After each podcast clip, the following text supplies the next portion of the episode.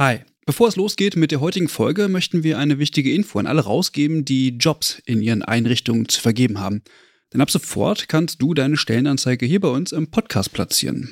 Wir finden das besser als Werbung, weil unsere treuen Hörenden damit Hinweise auf tolle Jobangebote bekommen und Unternehmen diesen Podcast nutzen können, um genau die Zielgruppe zu erreichen. Und wir nerven nicht mit Inhalten, die niemand hören will. Also eigentlich eine Win-Win-Win-Situation. Wenn du also eine Stellenanzeige hast, am besten natürlich für akademisch Pflegende, dann schreib uns eine Mail an hallo@übergabe.de. Übergabe hier mit UE. Wir veröffentlichen dann die Anzeige hier mit den relevanten Infos. Wir freuen uns auf deine Mail und wünschen viel Spaß mit der heutigen Folge. Hallo und herzlich willkommen zu einer neuen Folge des Pflegeupdates. Tatsächlich ist heute schon die Folge Nummer 16 Wahnsinn, wie weit wir es schon geschafft haben oder wie viele Folgen wir schon gemacht haben. Mein Name ist Caroline und mit dabei ist auch wieder Clara natürlich. Hi Clara. Hello. Hi. ja, heute sprechen wir wieder über ein Thema, über das wir auch schon viel in der letzten Folge gesprochen haben nämlich über den Koalitionsvertrag, den neuen Gesundheitsminister und wie es jetzt so weitergehen soll. Ja, die letzten Wochen waren ja echt total spannend. Olaf Scholz wurde, wir nehmen heute am 9. auf, also gestern, äh, vereidigt als neuer Bundeskanzler. Die neue Regierung steht. Wir wissen, wer im Kabinett sitzt. Und Karl Lauterbach wird unser neuer Gesundheitsminister werden. Das war ja auch noch eine spannende Entscheidung, die äh, wir alle abgewartet hatten. Und das wurde am Montag verkündet. Und ja, die Reaktionen darauf waren ja erstmal recht positiv so, gerade auch aus dem Gesundheitsbereich. Genau, auf der Pressekonferenz zur Regierungsbildung hat auch Olaf Scholz dann eben nochmal deutlich gesagt, dass die meisten Bürgerinnen und Bürger sich ja Karl Lauterbach auch gewünscht haben als Gesundheitsminister. Und das hören wir uns nochmal kurz an, wie er das gesagt hat und auch wie Karl Lauterbach darauf reagiert hat. Und deshalb haben sich, anders kann man das gar nicht sagen, bestimmt die meisten Bürgerinnen und Bürger dieses Landes gewünscht, dass der nächste Gesundheitsminister vom Fach ist, das wirklich gut kann und dass er Karl Lauterbach heißt. Er wird es.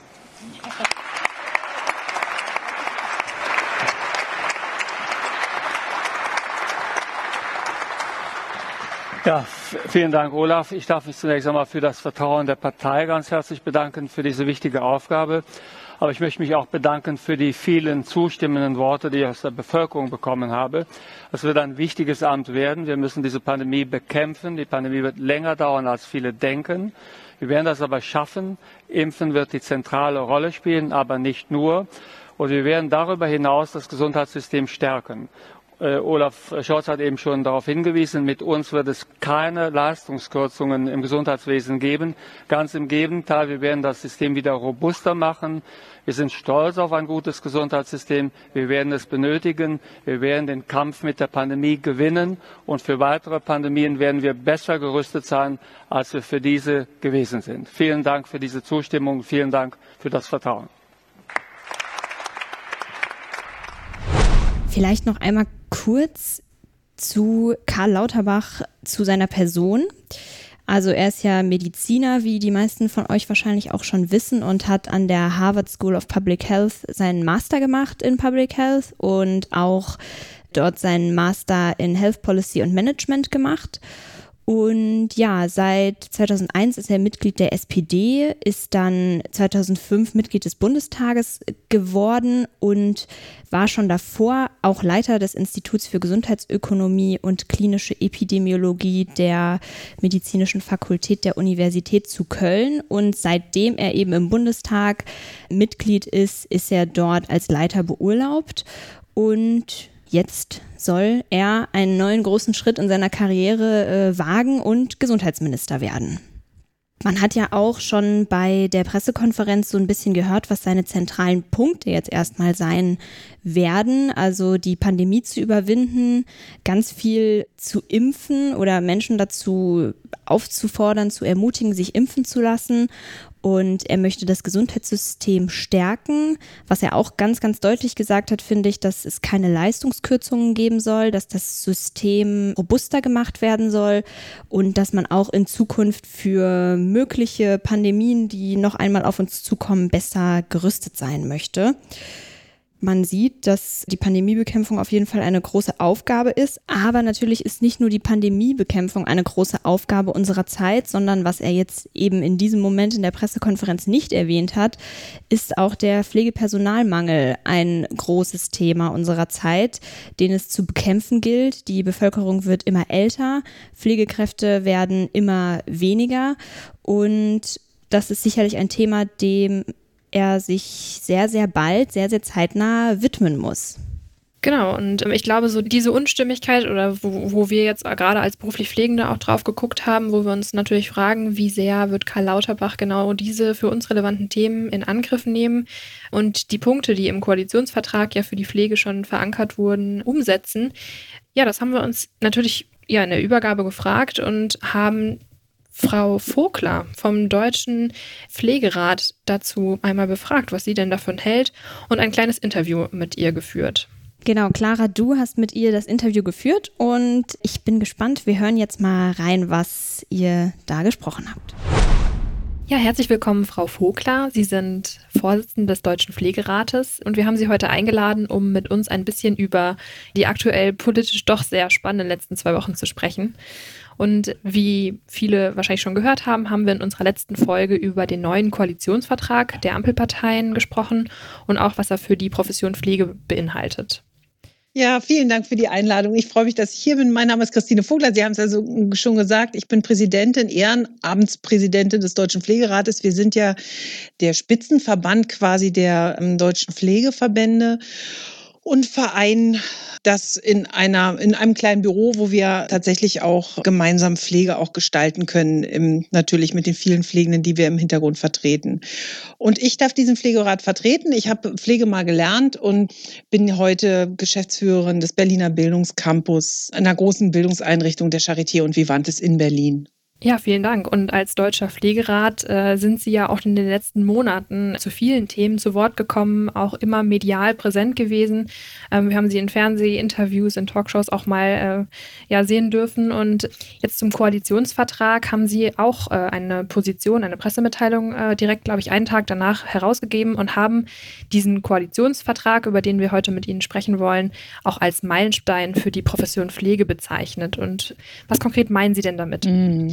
Ja, tatsächlich ist es so, wenn wir die Koalitionsverträge der vorherigen Legislaturen uns anschauen, da hat Pflege lange nicht so einen Stellenwert gehabt. Also alleine, wenn man äh, das Stichwort Pflege eingibt und was sich auf Pflege auch tatsächlich bezieht, haben wir 64 Einträge. Das ist schon enorm. Und wenn man dann inhaltlich guckt, ist es tatsächlich eine, in einer Tiefe, und ein paar Dinge benannt, die vorher undenkbar waren. Zum Beispiel Pflegefachassistenzausbildung bundesweit zu denken. Das war vorher hm. nicht mal hm. diskutabel über Steuerfreiheit zu sprechen, über die Ausbildungskostenumlagen zu streichen in den äh, oder aus den Eigenanteilen äh, rauszunehmen, äh, tatsächlich auch ähm, die PPR einzuführen, 2.0 als Übergangsfrist, um Personalbemessungen einzuführen. Für uns ein ganz wichtiger Punkt und auch ein Erfolg, dass es hier steht und natürlich für uns auch als Deutscher Pflegerat benannt zu werden und mit Mitteln unterstützt zu werden. Was das am Ende heißt, das wissen wir natürlich noch nicht. Und wie weit wir auch mit den einzelnen Punkten kommen, das wissen wir auch nicht. Aber die Sicherheit, dass man etwas erreichen kann, wenn etwas im Koalitionsvertrag benannt ist, ist zumindest sehr, sehr viel höher, als wenn es nicht im Koalitionsvertrag steht. Ja, auf jeden Fall. Und äh, Sie haben jetzt schon ganz viele Punkte aus dem Koalitionsvertrag genannt. Ähm, vielleicht können wir uns die einzelnen nochmal so ein bisschen angucken. Sie hatten es eben ganz zum Anfang schon gesagt, die Assistenzausbildung vereinheitlichen. Was mhm. bringt das denn für uns beruflich Pflegende, wenn es eine bundeseinheitliche Assistenzausbildung gibt? Wir haben, äh, glaube ich, so ein bisschen in Deutschland die Situation, dass wir immer nur auf einen Bildungsaspekt über die Jahrzehnte geguckt haben, ne? weil immer zentriert auf die Ausbildung. Und was dabei in den Vorjahren passiert ist äh, oder überhaupt passiert ist, ist, dass alles, was äh, darüber hinausgeht, nämlich die zuführenden Ausbildungsstrukturen, die Assistenzstrukturen, aber auch die Studiengänge, die sind ja auch im Koalitionsvertrag benannt, dass sie einfach gar nicht mit im Denken von pflegerischer Bildung stecken. Und wenn wir den Fokus bundesweit auch auf die Assistenzausbildung setzen und auch auf die Akademisierung von Pflegeberufen und die Unterstützung der akademischen Ausbildung, dann heißt es, dass der Blick breiter wird auf die pflegerische Bildung und diese pflegerische Bildung auch sicherer wird in der Umsetzung.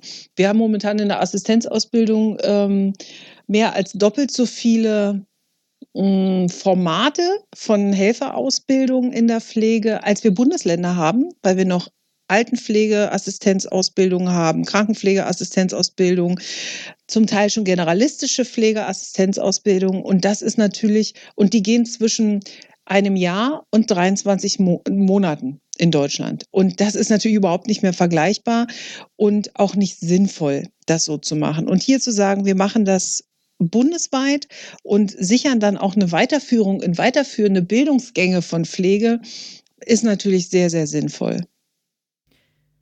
Auf jeden Fall. Und das ermöglicht ja wahrscheinlich auch einen besseren Skill-and-Grade-Mix oder auch einfach zu verstehen, wo liegen denn die Kompetenzen, die verschiedenen, die Einsatzmöglichkeiten. Das ist ja auch sehr undurchsichtig dann auch in der pflegerischen Praxis häufig. Und so ein weiterer Schwerpunkt des Koalitionsvertrages ist ja auch so, wenn man so auf die berufliche Entwicklung guckt äh, und auf die Möglichkeiten, die Pflegekräfte bekommen, liegt dann ja auch, Sie haben es eben erwähnt, in der Akademisierung. Was gibt es denn da für neue Entwicklungen?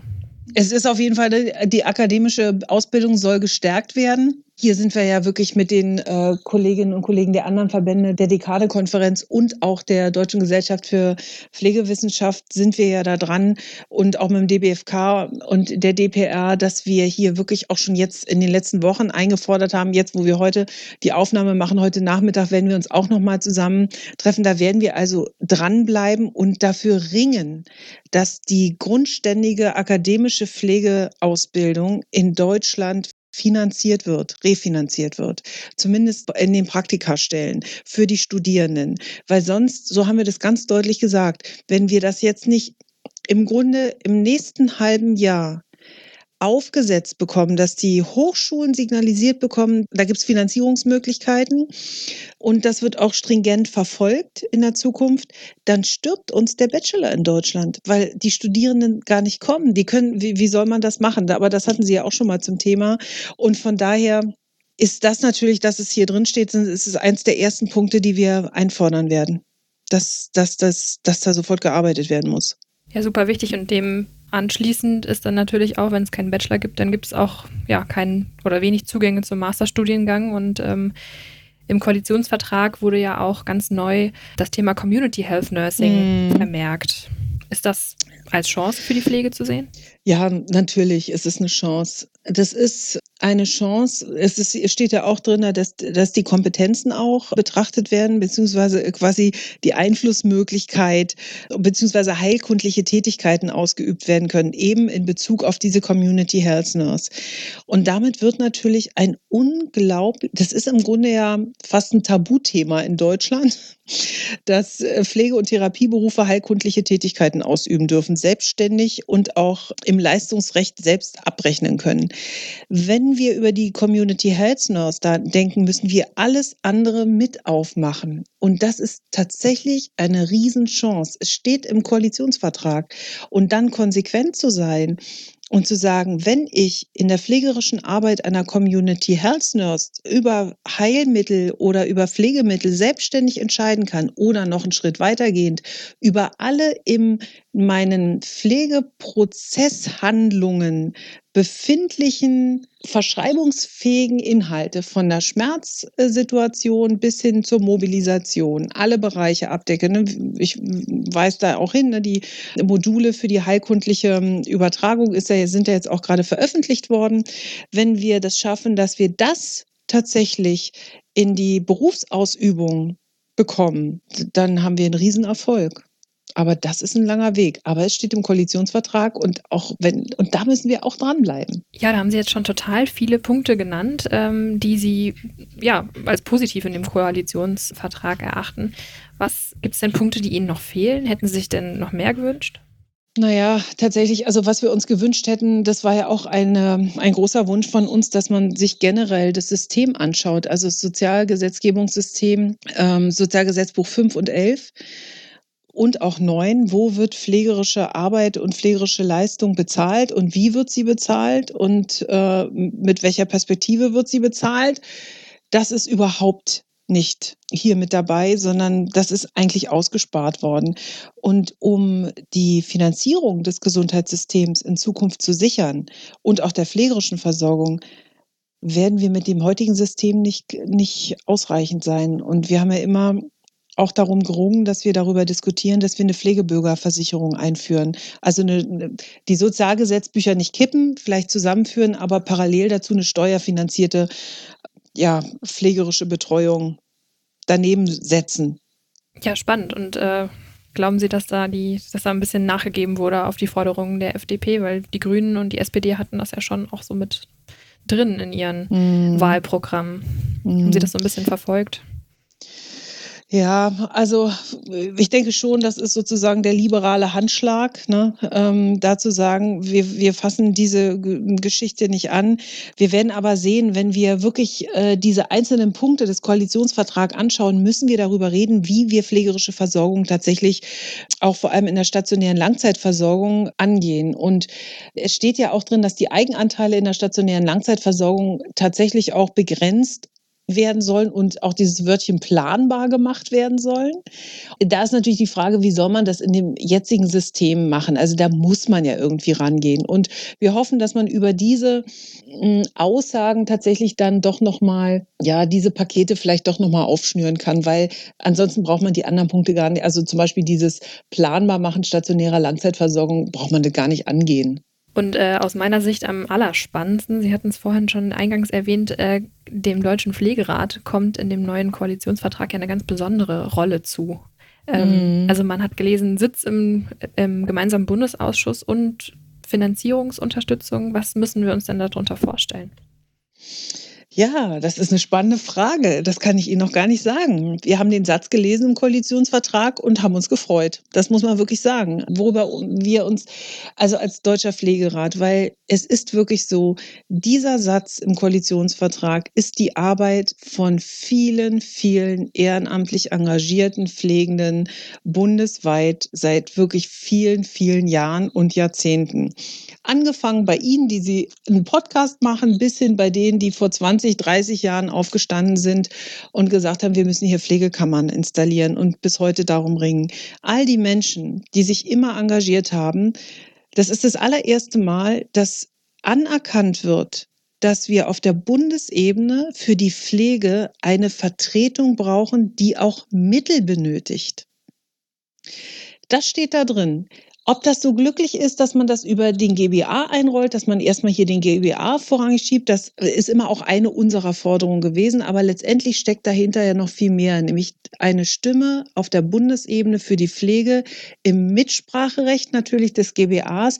Aber darüber hinaus müssen wir natürlich auch ähm, die Profession äh, politisch an der Stelle weiterentwickeln. Und da sind wir gespannt. Jetzt wissen wir, dass äh, Herr Lauterbach unser Minister wird. Da sind wir gespannt, wann die Gespräche dazu anfangen. Und letztendlich geht es ja tatsächlich um Selbstverwaltungsstrukturen. Und da werden wir natürlich auch immer hinschauen. Und wir sind da natürlich auch in einer engen Zusammenarbeit mit der Bundespflegekammer, wie wir das alles unter einen Hut kriegen, dass wir uns nicht auseinanderdividieren lassen an der Stelle, sondern wirklich gemeinsam arbeiten und es uns immer um Mitsprache und Selbstverwaltung Selbstverwaltung geht. Und bei dieser Mitsprache, da muss ich jetzt nochmal nachhaken und im mm. äh, Sitz, mit dem Sitz, äh, da gibt es ja immer so ein bisschen den Unterschied zwischen den stimmberechtigten Sitzen im gemeinsamen Bundesausschuss und denen, die beratend tätig sind. Und der Deutsche Pflegerat, dem käme eine wirkliche Stimmberechtigung dann zu? Naja, neben dem, dass äh, der Deutsche Pflegerat ein Stimmrecht bekommen soll, ist ja gleichzeitig auch drin, dass der GBA reformiert werden soll und dass sowohl die Patientenvertretung als auch die Pflege ähm, weitere Mitsprachemöglichkeiten bekommen soll. Also das, da läuft ja offensichtlich eine, eine parallele Idee und das heißt, wir können dann auch mit einer Stimme, das werden, auch das werden wir sehen und da, auch das werden wir mitgestalten können, hoffentlich. Also wir werden uns auf jeden Fall da stark machen, ähm, dass wir dann auch eine starke Stimme bekommen. Das braucht es auf jeden Fall. Dann gab es noch so einen sehr spannenden Punkt im Koalitionsvertrag, der eben genau diese Selbstverwaltung anspricht. Und da steht, glaube ich, drin, dass Pflegende selber entscheiden sollen, welche Form der Selbstverwaltung sie haben wollen. Ob das jetzt in Form einer Kammer ist oder in Form einer anderen Körperschaft. Mhm. Wissen Sie da denn schon genaueres drüber? Mhm. Wie diese Befragung durchgeführt werden soll? Ja. Oder? Also diese Geschichte mit der Befragung, die sehen wir ja wirklich hochkritisch. Also das lehnen wir ab, ganz deutlich. Und zwar aus dem folgenden Grund. Es gibt bestimmte Bereiche in der staatlichen Verantwortung, die muss der Staat regeln. Dazu gehört Gesundheit wie Bildung und wie Wohnen. Ja, so bestimmte Dinge. Und bei der Gesundheit geht es nicht darum, das muss ich auch mal so deutlich sagen, ob Pflege will oder nicht, ob sie sich selbst verwaltet und ob sie einen vernünftigen Ethos trägt oder nicht, sondern es geht darum, dass der Staat das auch einfordert. Und zwar deutlich, weil es geht um Gesundheitsversorgung. Es geht ja nicht um die Pflege, dass wir uns jeden Tag super toll finden, was wir machen oder nicht machen, sondern es geht darum, dass wir Gesundheitsversorgung leisten. Und dafür braucht Pflege einen angemessenen und anständigen Rahmen, in dem wir uns eben als Berufsgruppe entwickeln können. Und das hat Deutschland seit wirklich Gründung der, der Republik versäumt zu installieren. Das gibt es nicht. Und ähm, jetzt hier reinzuschreiben, wir befragen die Pflegenden mal, was sie dazu von halten, finde ich völlig, völlig fehlgeleitet. Letztendlich muss der Staat dafür sorgen, der Staat klingt immer so ein bisschen doof, muss die Bundesregierung und müssen die Länderregierungen dafür sorgen, dass Selbstverwaltungsstrukturen sofort installiert werden, überall. Und dass es auf, auch auf der Bundesebene eine Struktur gibt, die genau diese öffentlich-rechtlichen Aufgaben, die zu der Gesundheitsversorgung aus der Perspektive der pflegerischen Versorgung dient, dass die umgesetzt werden. Das ist eigentlich der Auftrag und nicht die Befragung. Also eine deutliche Kritik an diesem Punkt von ja. Ihnen und vom Deutschen Pflegerat spricht vielleicht auch eine gewisse Hilflosigkeit aus der aktuellen Situ Situation. Jens Spahn hat es ja schon beim Deutschen Pflegetag angesprochen. Es braucht diese Selbstverwaltung, aber ja, die Form das ist alles ja, sehr unsicher. Ja, das ist natürlich auch so eine, so eine Situation, ne, als, er, als Herr Spahn gesagt hat, wir hätten es in der Hand, wo ich auch gedacht habe, nein, wir hatten es nie in der Hand, weil wir immer in keinster Weise ähm, in eine Position gebracht wurden oder auch gar nicht bringen konnten, wo wir die Stimme erheben konnten. Und äh, von daher ist das, äh, aber das wäre vielleicht noch an anderer Stelle nochmal interessant zu betrachten, ähm, ist, ist das ein bisschen schräg, die Diskussion, den Pflegenden hier die Verantwortung zuzuschieben, wenn man uns die Strukturen, die man anderen Berufen gönnt, vorenthält. Weil wir brauchen die Gesetze dazu. Wir brauchen den Gesetzgeber für die heilberufliche Tätigkeit, damit wir sie ausüben können. Ja, dann sind wir mal gespannt, wie diese Befragung aussehen wird, wann die kommen wird. Ähm, ich denke, da wird ja die Regierung auch unterschiedliche Prioritäten jetzt in den kommenden vier Jahren setzen. Mhm. Was wir ja jetzt immerhin seit vorgestern wissen, dass Karl Lauterbach zumindest das Gesundheitsministerium anführen wird, vornehmlich als Experte in epidemiologischen Fragen, als Mediziner und ja, uns interessiert natürlich eher oder darüber hinaus, wie auch so sein Verhältnis zur Pflege ist. Er hat sich ja auch schon öfter für höhere Löhne in der Pflege ausgesprochen. Wie empfinden Sie denn persönlich die Entscheidung für seine Person? Also er ist ja so fast ein bisschen der Minister der Herzen aus dem, aus, aus dem Feld der Menschen. Ich, wir sind total offen, wirklich. Ich muss es sagen, ich äh, freue mich, dass die Position jetzt besetzt ist. Wir freuen uns auf Herrn Lauterbach als Gegenüber im Bundesministerium und wir freuen uns auf die künftige Zusammenarbeit. Und ich glaube, so eine verantwortungsvollen Ämter auf der Bundesebene ein Ministerium zu besetzen an der Spitze, das macht etwas mit den Menschen. Und eins ähm, sehe ich sicher bei Herrn Lauterbach, dass er die Verantwortung mit, mit groß, also wirklich mit, mit großem Know-how wahrnehmen wird. Und dann ist es auch ein bisschen an uns, als Pflegende uns hier sozusagen auch gut ins Blickfeld zu bringen und zusammenzuarbeiten und vielleicht auch früh genug zu mahnen, wenn es knapp wird in der Zusammenarbeit. Aber erstmal sind wir wirklich ganz positiv gestimmt und äh, ich habe hier gerade das Gratulationsschreiben an ihn auf dem Schreibtisch, was wir heute Nachmittag noch abschicken und dann werden wir gucken. Das finde ich auch immer spannend. Wie sieht denn so der Kontakt aus, den der Deutsche Pflegerat dann zu der Regierung hat oder zum Gesundheitsministerium? Ja, es ist natürlich, ähm, also wie sieht so ein Kontakt aus? Ne? Man macht Termine und kommt zu Aufgabenbereichen zusammen. Also es ist nicht so, dass man sagt, jetzt lernen wir uns mal kennen, sondern es gibt natürlich, man kommt immer unter einen bestimmten Auftrag zusammen. Ähm, am Anfang gibt es natürlich die Kennenlernsituation.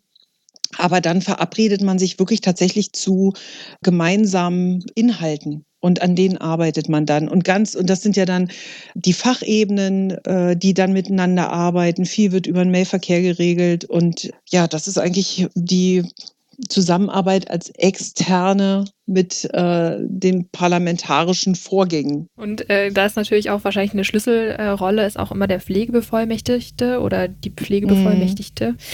ähm, der Bundesregierung. Ähm, wissen Sie denn da schon Näheres, wie es damit weitergehen soll mit dieser Besetzung? Das ist ja, äh, Andreas Westerfellhaus ist ja von der CDU, wenn mhm. ich mich nicht ganz irre. Mhm. Wird die denn neu besetzt? Keine Ahnung da weiß ich wirklich, da kann ich Ihnen gar nichts sagen. Aber vielleicht, wenn die Folge ausgestrahlt wird, vielleicht wissen wir ja dann schon mehr. das kann sein, das ist ja alles so dynamisch. ja, genau. Ja, Frau Vogler, mich würde da aber nochmal interessieren, ob äh, Karl Lauterbach denn aus Ihrer Meinung nach, aus seiner ja doch ärztlichen Vorerfahrung, denn der Richtige für das Amt ist. Also wir haben es in den letzten vier Jahren ja gesehen, dass jemand, der nicht äh, aus dem Gesundheitssystem kommt, wie Jens Spahn, sich doch ganz gut eigentlich in diese Strukturen, das muss man ihm ja schon lassen, einarbeiten konnte äh, und da auch ja vielleicht ein bisschen offenen Blick für die Pflege hat. Wie sehen Sie es denn bei Karl Lauterbach? Also die Pflege ist ja in der prekärsten Lage, die sie jemals war in Deutschland, was ähm, den, die Pflegefachkraft oder Pflegefachpersonenmangel angeht. Und ich glaube, jeder, der jetzt in dieses Amt kommt, der das nicht erkennt, nicht sieht und nicht in Angriff nimmt, egal was vorher war und woher sie kommen, der ist in dieser Position falsch. Und ähm, ich denke, dass Herr Lauterbach sehr wohl weiß, dass das Gesundheitssystem nur mit Pflegefachpersonen funktionieren kann, die erstens da sind, zweitens qualifiziert sind und drittens auch erweiterte Kompetenzen bekommen. Was anderes kann es in meinem Gedankenfeld gar nicht geben. Und ich denke, so will ich auch an ihn herantreten. Und äh, müssen wir auch an ihn herantreten, weil sonst wird Pflege in Deutschland, und das habe ich an, schon an vielen Stellen gesagt, keine Zukunft haben. Und das wird die Gesellschaft, das wird ein Grund sein, warum unsere Gesellschaft äh, nicht besonders lebenswert wäre. Und deswegen wird Herr Lauterbach sich der Pflege zuwenden.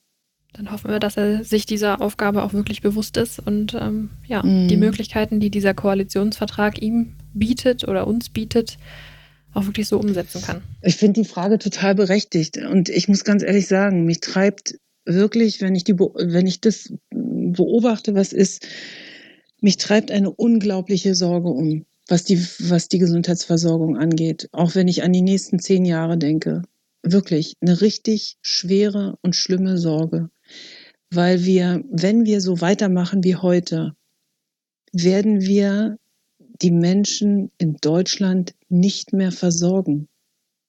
Wir schaffen das gar nicht. Und was das bedeutet für uns, wenn alte Menschen vor sich hinsiechen müssen, ohne Sozialkontakte, ohne pflegerische Versorgung, das ist, glaube ich, für viele noch so weit weg und es wird weggewischt. Aber genau da gehen wir hin. Und wir können es nur, indem wir das wirklich jetzt in den nächsten zwei, drei Jahren angehen, gemeinsam zu überlegen.